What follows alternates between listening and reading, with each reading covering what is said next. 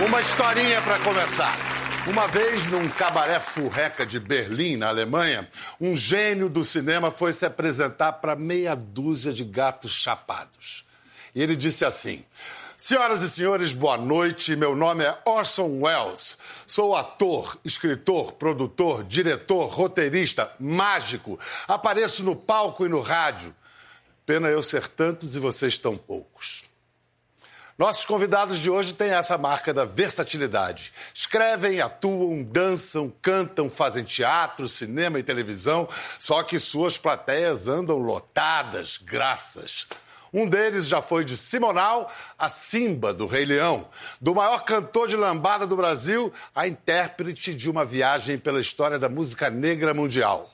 O outro já encarnou de uma cantora fenômeno do sertão paraibano a um soldado gay, de ex-popstar mirim a um extraterrestre em busca de sua casa. Eles estão aqui hoje para falar desses seus múltiplos na ficção e na história maior da vida que os trouxe até aqui. Aqui e agora. Recebam Ícaro Silva e Jesuíta Barbosa. Vocês trabalharam agora no verão 90, né? Eram crianças em 90, foi uma viagem no tempo. Como é que. Foi legal isso? Éramos. Éramos, né? Eu era é, uma criança pequenininha.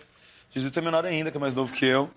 Mas era uma criança nos anos 90, sim. Você nasceu em que ano? Eu nasci em 87. Ah, era bem criança. É, e você, é. 80 e... 91. 90, é o mais novo ainda. Mais novo. E aí vocês se conheceram fazendo essa novela? Sim, né? Sim, é. Mas. É. Ah, Eu acho que sim. Acho que a gente até já tinha se cruzado, assim, na vida, mas conhecer mesmo. Eu já conhecia o Jesuíta há muito tempo, de trampo, de trabalho, de saber quem ele era. E sou fã dele há muito tempo, desde que eu vi o Tatuagem. Eu sou muito fã dele, que é um ator brilhante. E... Mas é mesmo. É verdade. E... É um sacana, mas é um ator brilhante. mas muita Mas é um gente... showman dizendo isso pra mim, né? Esse é um Um showman. showman, cara. É Canta, showman. dança e atua. E... Mas é que Nossa. tatuagem foi um negócio que revelou você para todo mundo, né? Para o Brasil todo, né? É, o Tatuagem eu tenho bastante carinho por aquele filme. Porque é um filme que reflete muito o Brasil, assim. Acho que hoje em dia, principalmente, a época que ele foi feito. E tem uma condução do Wilton Lacerda que é muito bem feita, assim, sabe? Um carinho por fazer cinema que Foi, Foi teu bom. primeiro filme, não? foi, Foi. efetivamente, assim. Fazer uma pergunta difícil para vocês. O Wilton Lacerda, diretor do filme, disse que Tatuagem é um filme que é uma homenagem à liberdade. Qual de vocês se arrisca a definir liberdade? Essa é difícil. Eu acho que eu vou parafrasear alguém, pode? Pode, vale. Eu acho que eu acho que eu concordo muito com a Nina Simone quando ela diz que liberdade é não ter medo. Você, quando criança, era uma criança destemida? Sem medo? Dentro da minha cabeça, sim. Eu era uma criança. Eu acho que eu acho que tudo que é lúdico foi me salvando assim, porque eu era uma criança numa realidade, um contexto muito difícil, né?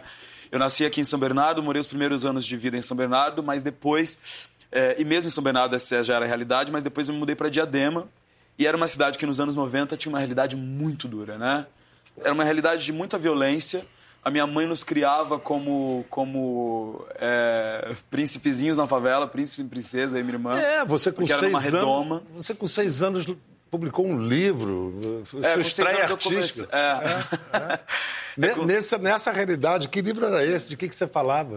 Eu falava de coisas de criança, assim. Eu tinha uma. É isso, assim, porque eu aprendi a ler e escrever com quatro anos, porque meu pai trabalhava numa biblioteca. E aí ele levava esses livros para eu, para eu e para minha irmã. Então, eu vi nos livros um caminho de libertação, né? De não ter medo, de não de não viver é, aprisionado por essa realidade de pobreza, de miséria, de racismo, de misoginia e machismo que minha mãe e minha irmã também passavam na condição de mulheres pretas, né? Então, eu acho que isso me fez ser uma criança livre de alguma maneira.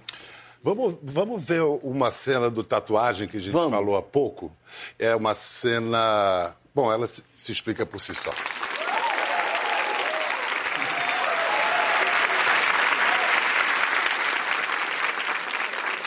Seria indiscreto te perguntar se esse foi seu primeiro beijo num homem, em cena? Não. Em cena?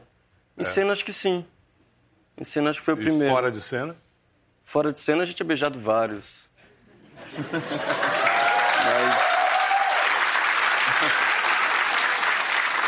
Mas é uma, é, esse filme é muito importante assim na minha vida e, e, acho que quem participou do filme, quem assistiu também entende a essa situação assim.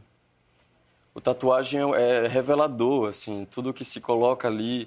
Uh, o Irã de Santos, que é esse grande ator que eu pude trabalhar junto e aprender bastante com ele.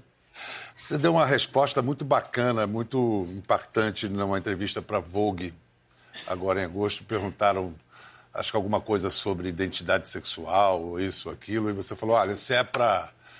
Foi algo assim, se é pra, em favor da comunidade, da comunidade, diga a todos que eu sou viado mesmo. É, é. eu falei isso mesmo. É. Porque eu acho que tem um, um, um retorno sempre da mídia, assim, de querer saber da sua sexualidade, o que, é que você faz, o que, é que você. Eu tenho a impressão que a gente tem que falar disso sempre socialmente, assim.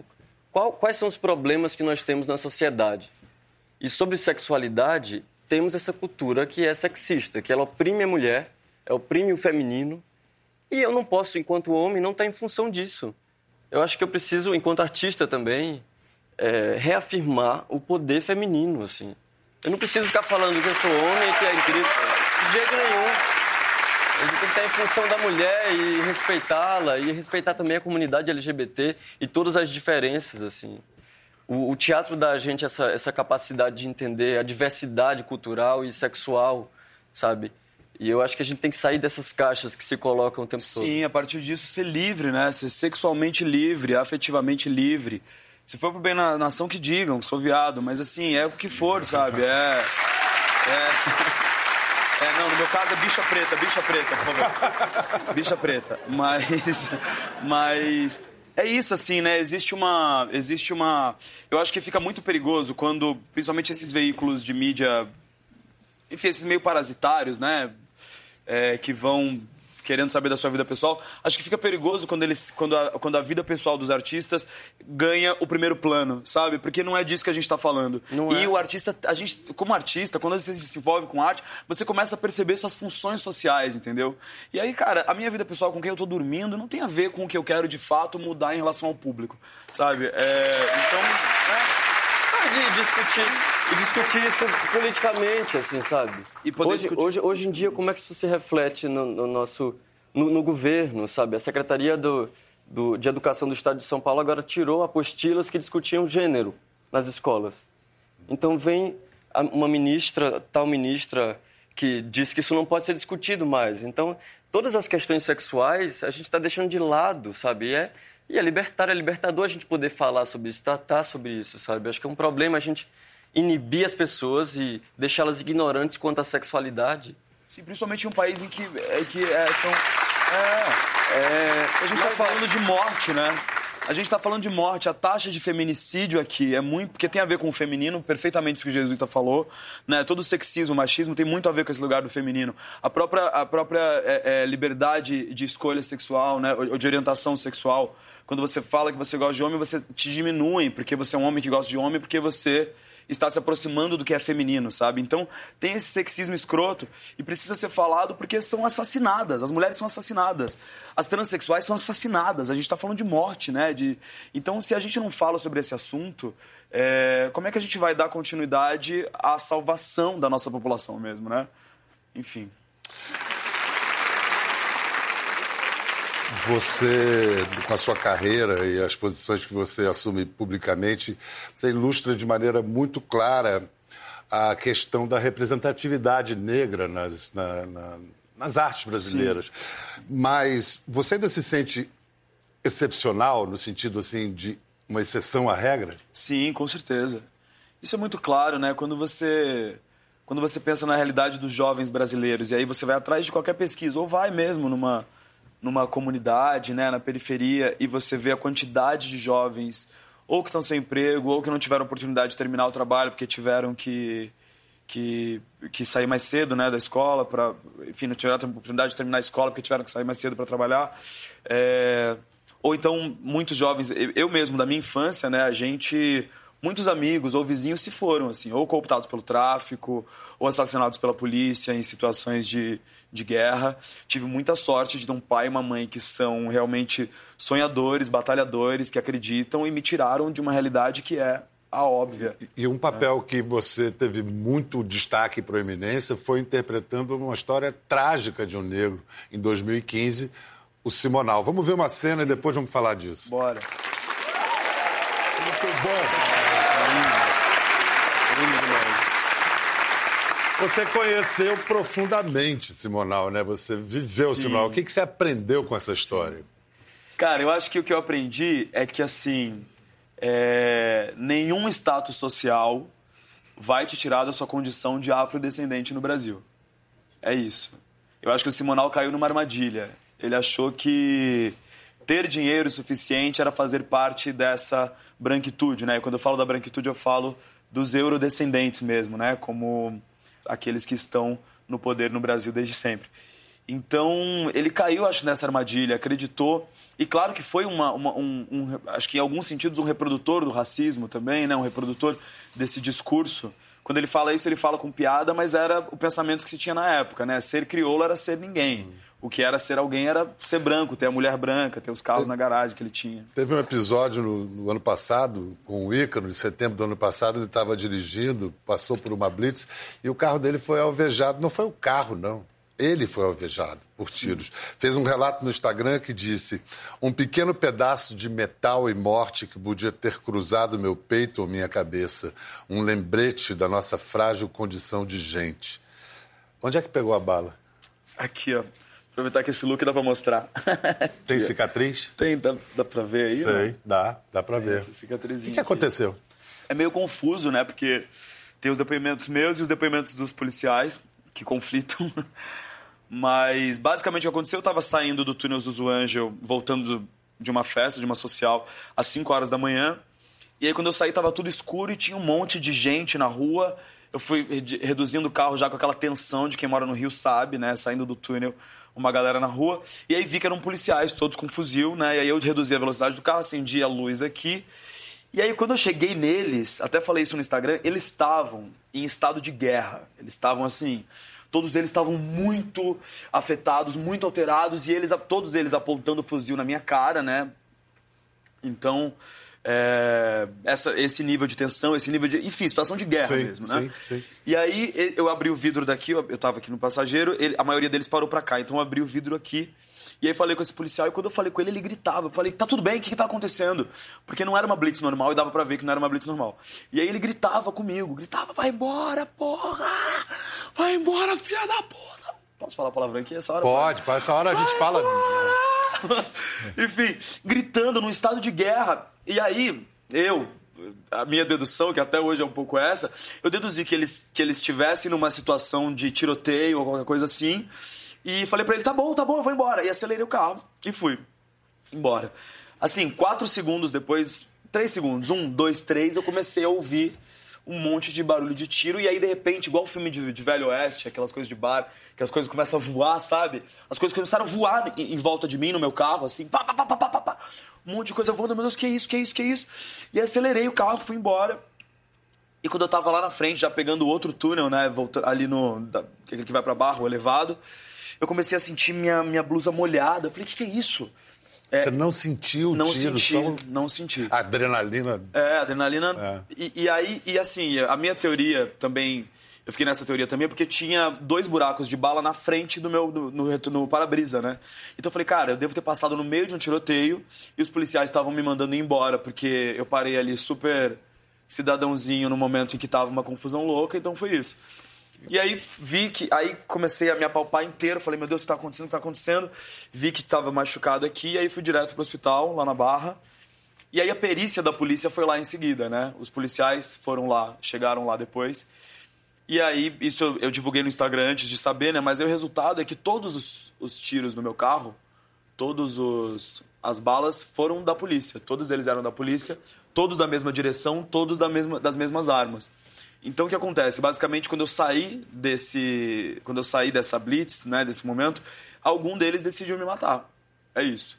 E o depoimento dos policiais, no depoimento deles, eles dizem que eu que eu furei o bloqueio, e aí eu até rido quando o delegado falou isso para mim, eu até dei risada, eu falei, meu querido, eu sou um jovem preto no Rio de Janeiro, no meio um de uma blitz às 5 horas da manhã. Se eu quiser me suicidar, pode ser que eu fure a blitz, mas É a única maneira, não existe furar blitz. E você resolveu comprar a briga? Não, não, não comprei quieto. a briga. Não comprei a briga porque... Primeiro porque não era uma energia que eu queria para mim, essa de se envolver com é, é, como instituição que vive em guerra mesmo, né? Essa situação me mostrou. A polícia militar, ainda mais no Rio de Janeiro, é a polícia que mais mata e a polícia que mais morre, né? Então eles estão. Eu não queria me envolver numa situação de guerra, porque eu sou totalmente anti-guerra, não acredito na guerra. E a segunda coisa é que a gente estava num período pré. Isso foi no dia 5 de setembro, é, e as eleições foram 6 de outubro. Aí... Eu não estava afim de me de virar nem mártir da esquerda e nem bode expiatório da direita nessa polarização horrorosa que o Brasil virou. Agora, você, por exemplo, no, mais do que mil discursos políticos sobre igualdade racial, racismo, não se comparam ao, ao serviço que você prestou no show dos famosos do Faustão. é verdade. Olha, olha a Beyoncé que ele fez. É inacreditável.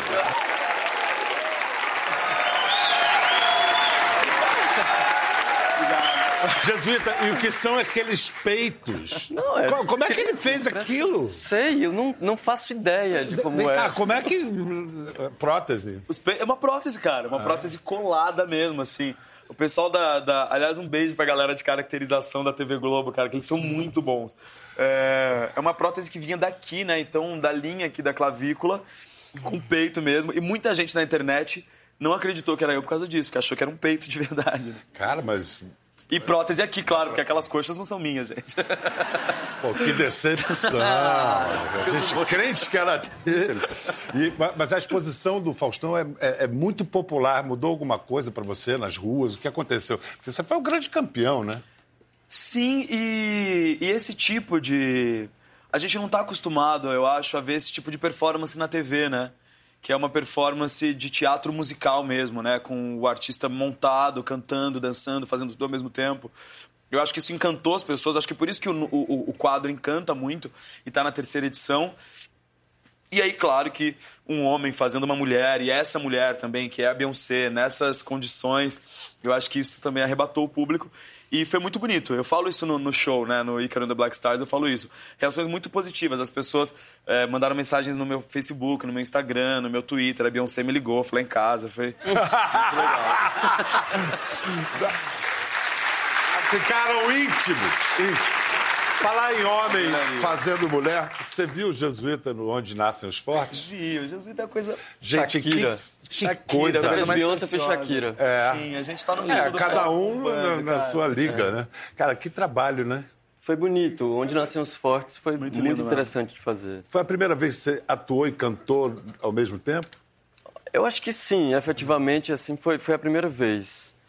A gente estava falando dessa afirmação da identidade negra nesse país ainda tão desigual. E a questão do nordestino ainda rola? Há muito.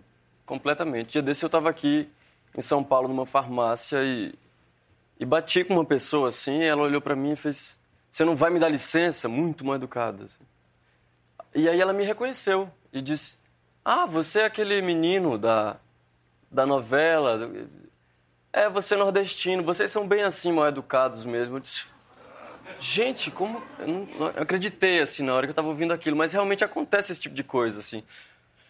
O Sudeste, eu acho que carrega ainda um, um, um, preconceito, ainda que seja montado, ele é todo feito por nordestinos, sabe? A gente está aqui trabalhando. Essa cidade que jeito. nós estamos Essa foi cidade. construída por nordestinos. Sem dúvida, mas acho é. que tem mesmo uma, e imigrantes, né? imigrantes, de todo mundo. É, ah. é, esse conjunto, mas tem uma. Refugiados, a seu modo, cada um, né?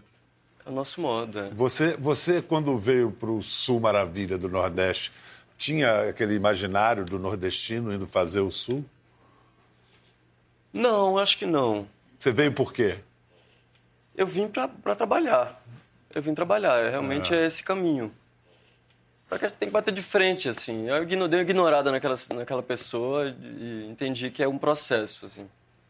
Mas acho que vale a pena a gente, a gente bater de frente e, e fazer a pessoa entender que não é daquele jeito também, né?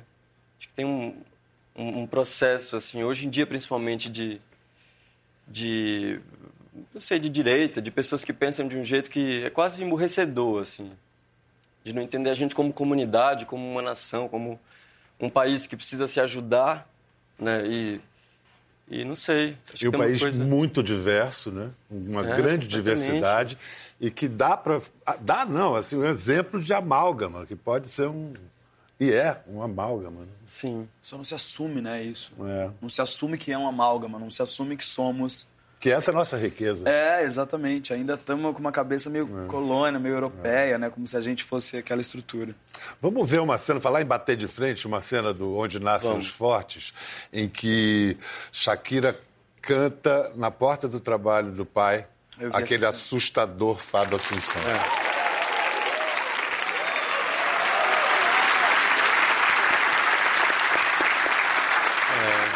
É uma cena, uma cena tremenda, tremenda. É uma cena muito bem escrita, né? Muito bem, muito bem muito realizada, interpretada. Sim, sim. Ah, você cantou na hora, botou a voz depois, porque é muito bem cantado. É, eu cantei na hora e depois a gente melhorou isso na edição.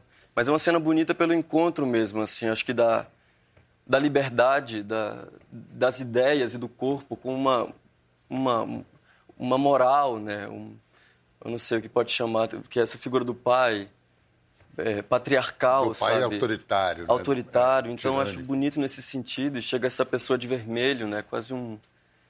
Eu acho isso muito bonito, é muito revelador como a gente ainda tem aqui no, no país é, esse caminho difícil, né? De, de, de receber um corpo diferente, de receber uma ideia diferente. Acho que a gente tem uma, uma ideia sexista de, de como tratar as coisas, sabe? O diferente, o que não é igual.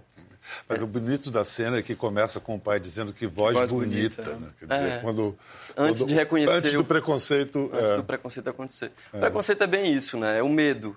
É. é. é essa ideia de quando você não sabe lidar com a coisa e vai romper alguma estrutura que você já tem formada e você acaba partindo para a ignorância, né?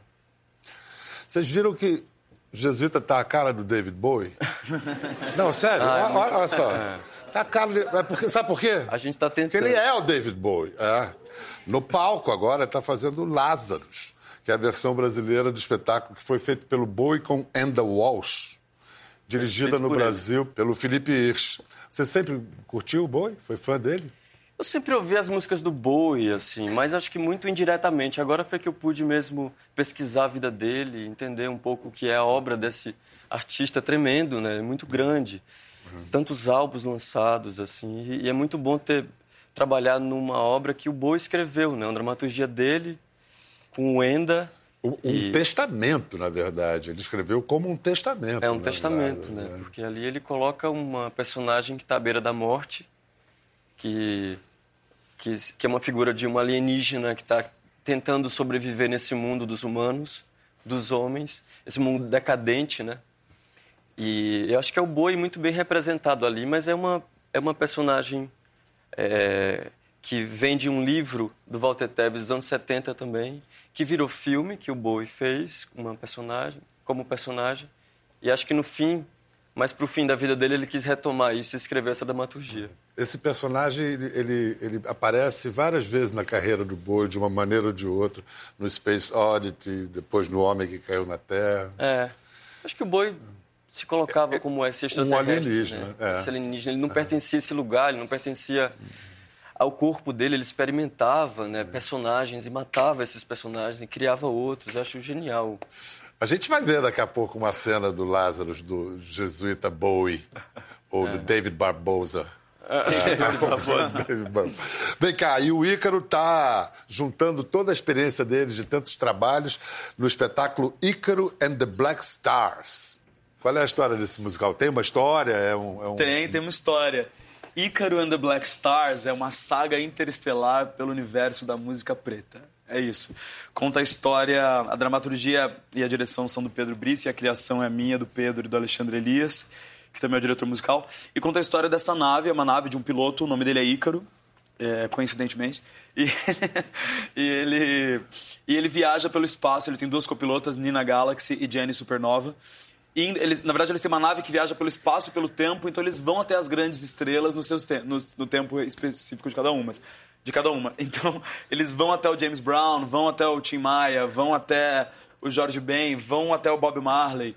É, e isso tudo com formato de show e um pouco stand-up também. A gente não tem essa. Existe uma dramaturgia, mas ela não é encarcerada por uma encenação. A encenação é bem livre. Diz que você faz comentários políticos, além Faço de, alguns comentários políticos. É... Eu acho, que, eu acho que no Brasil polarizado, né, qualquer coisa vira um negócio. Eu não faço. Eu não, não tem nada que seja que eu possa dizer que é partidário e tal. Mas eu tô fazendo comentários políticos pro lado certo da história, né? Basicamente pro lado de quem quer continuar pelo caminho do amor e não pelo caminho do ódio ou do medo. E, então, a, e a então, reação da plateia? ah, falei na reação da plateia. É essa? A reação da plateia tem sido essa, tem sido, obrigado, tem sido muito positiva.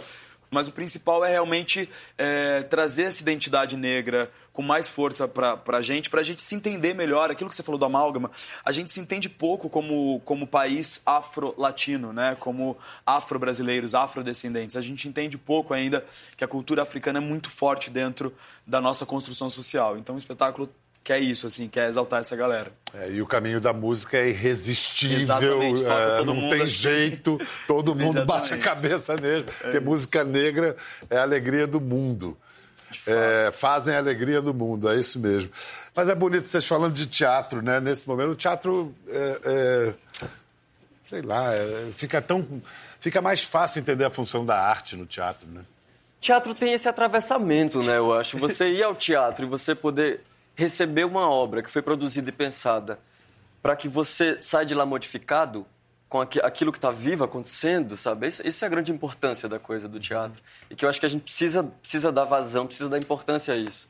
Ir, visitar o teatro, sabe? Fazer com que aconteça.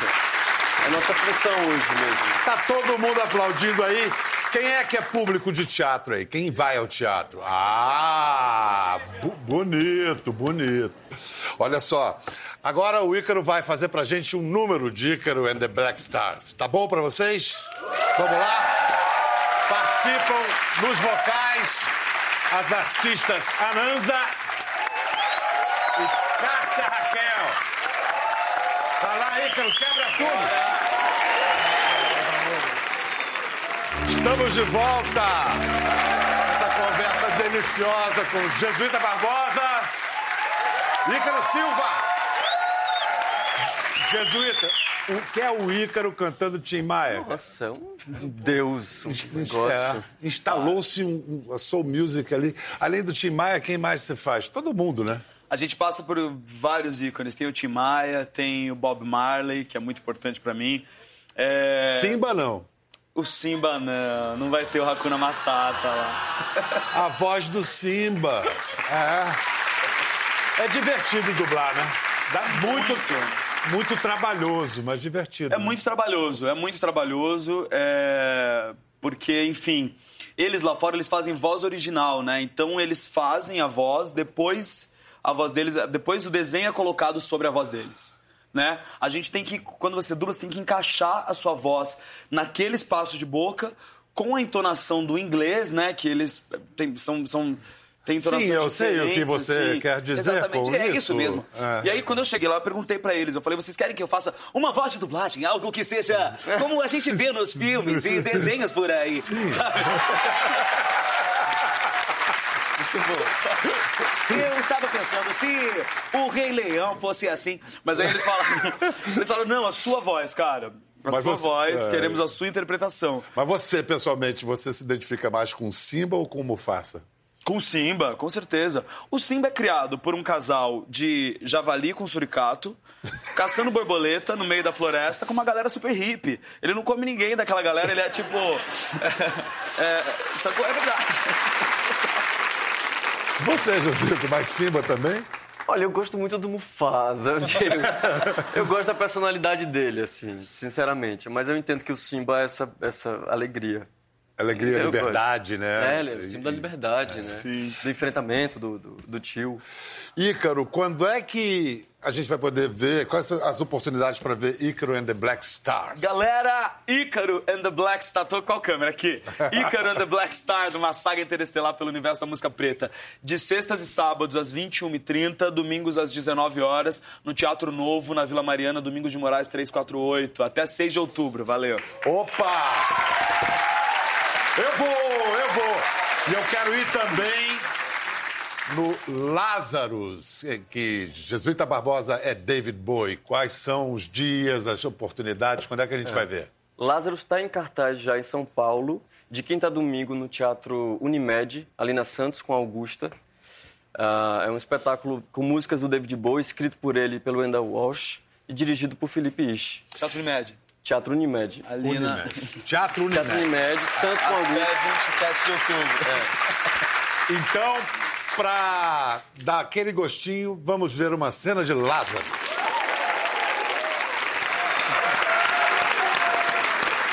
Valeu, gente. Até a próxima. Gostou da conversa? No Globoplay você pode acompanhar e também ver as imagens de tudo que rolou. Até lá.